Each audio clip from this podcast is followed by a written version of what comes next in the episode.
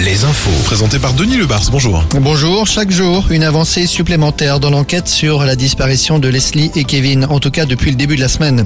Euh, Tom, le premier interpellé, a été transféré de Niort à Poitiers ce matin pour être présenté à un juge d'instruction et possiblement pour être mis en examen.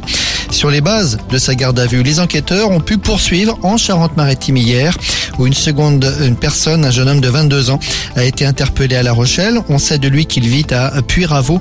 Précisons qu'il s'agit du Puyraveau situé en Charente-Maritime et non pas en Vendée. C'est d'ailleurs la commune où des affaires personnelles des deux disparus avaient été découverts dans un conteneur à vêtements. Pas une journée sans une grosse saisie de drogue pour les douanes, cette fois sur l'autoroute A20, cette semaine près de Châteauroux. 170 kilos de cannabis découverts dans une voiture conduite par un russe âgé d'une cinquantaine d'années. Il a été placé en garde à vue. 500 manifestants contre la carte scolaire hier à Guéret, dans le département de la Creuse. L'inspection d'académie prévoit 19 fermetures de classes pour la rentrée prochaine. Parents et élus ont donc manifesté. En Bretagne, on reparle du Bugelet Braise, ce chalutier qui avait fait naufrage. C'était en 2004.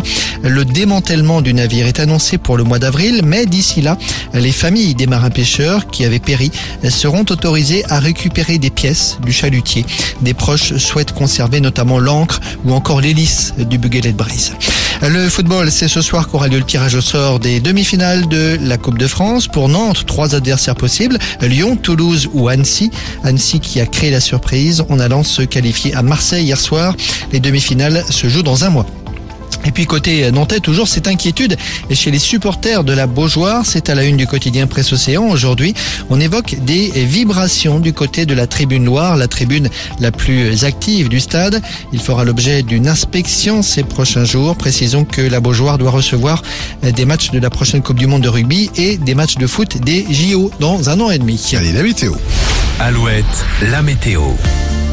8 degrés ce midi à Brest, 1 petit degré à Angoulême, écart de température mais du soleil quasiment partout aujourd'hui encore.